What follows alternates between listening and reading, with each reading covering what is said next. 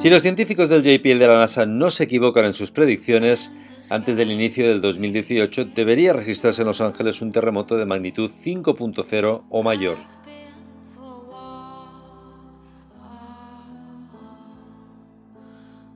La doctora en geofísica Andrea Donnellan, junto con otros siete científicos del laboratorio californiano, han utilizado una tecnología basada en el uso de radar y GPS para determinar la probabilidad de que en la zona del sur de California se registre un seísmo de considerables dimensiones.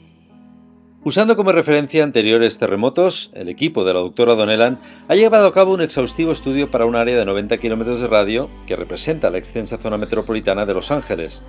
los resultados indican que el riesgo de que se produzca un terremoto 5.0 o más es del 99% y que incluso hay un 35% de probabilidad de que ese sea superior a un 6.5, un dato sorprendente que ha dejado a la comunidad científica perpleja.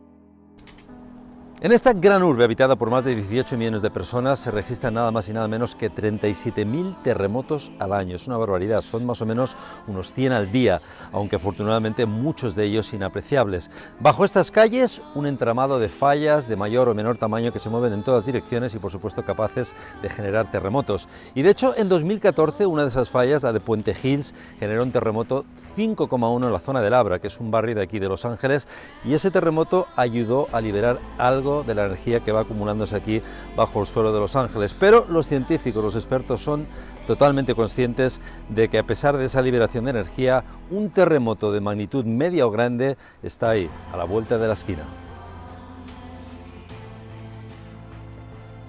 Tiemble más o menos el suelo de esta extensa y superpoblada ciudad, lo que no parece encajar de momento con las predicciones de los diferentes equipos de investigación es que se produzca un terremoto de la magnitud y características similar al que hace solo unos meses nos mostraba Hollywood con la película San Andrés.